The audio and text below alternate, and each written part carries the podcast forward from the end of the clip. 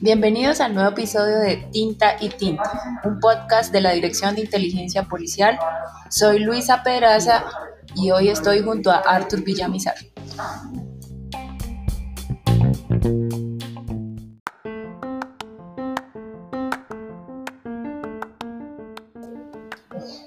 Con Arthur vamos a conversar sobre la forma en que se gestiona el futuro a nivel institucional para afrontar las crisis y la alternativa que permita complementar la gestión de lo conocido, lo previsto y lo incierto.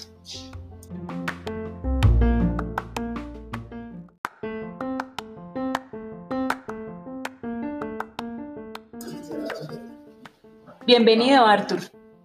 Muchas gracias, Luisa, y muchas gracias a todos por permitirnos esa reflexión tan interesante que se crea a partir del Centro de Inteligencia Prospectiva denominada Tinta y Tinto. Este tema es muy importante en tiempo de crisis porque nos permite reflexionar sobre la forma en que gestionamos el futuro. Tenemos varias alternativas, pero históricamente nos hemos ido o tendencialmente nos hemos enfocado mejor en anticipar los sucesos o los acontecimientos que se van a dar en el futuro.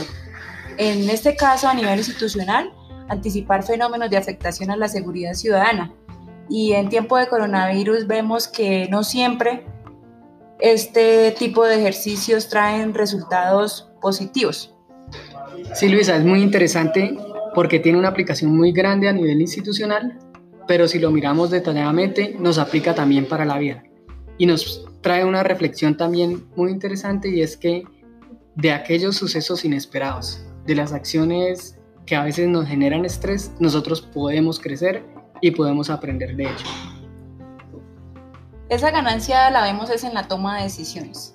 Siempre que nos enfrentamos a una crisis, estamos llamados a tomar decisiones, bien sea para hacer o para no hacer algo.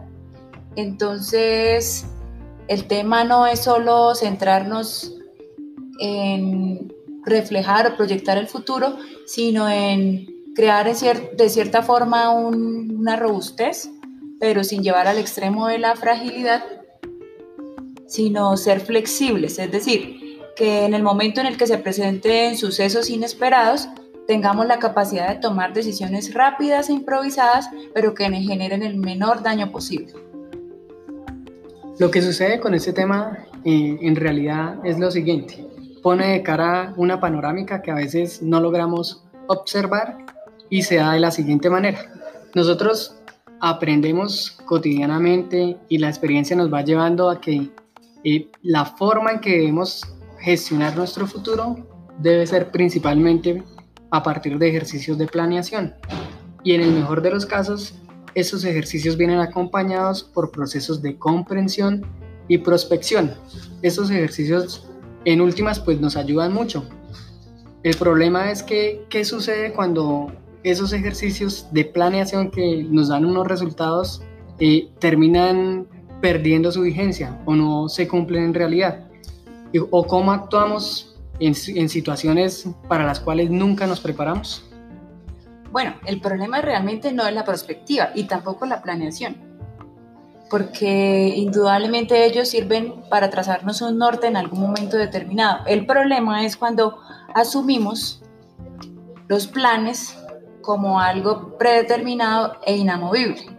Si nosotros formulamos un plan estratégico, un plan de acción o un proyecto a nivel familiar, personal o interno, lo ideal es que a partir de la nueva información que surja, a partir de eh, los sucesos que se van presentando cotidianamente, podamos ir replanteando ese plan, sin perder el, el objetivo, pero si es necesario cambiarlo, se debe hacer.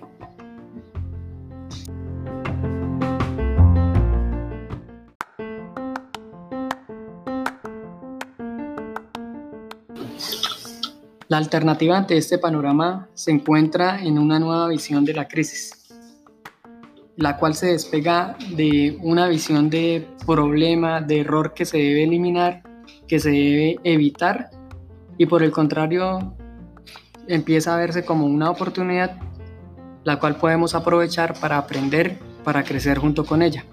En este sentido, cada vez que logramos generar nosotros nuestras propias crisis y empezamos a, sumergirnos en ellas, empezamos a aprender y a reformular nuestros sistemas, hacerlos crecer eh, por decisión de nosotros. La idea no es esperar a que lleguen las crisis.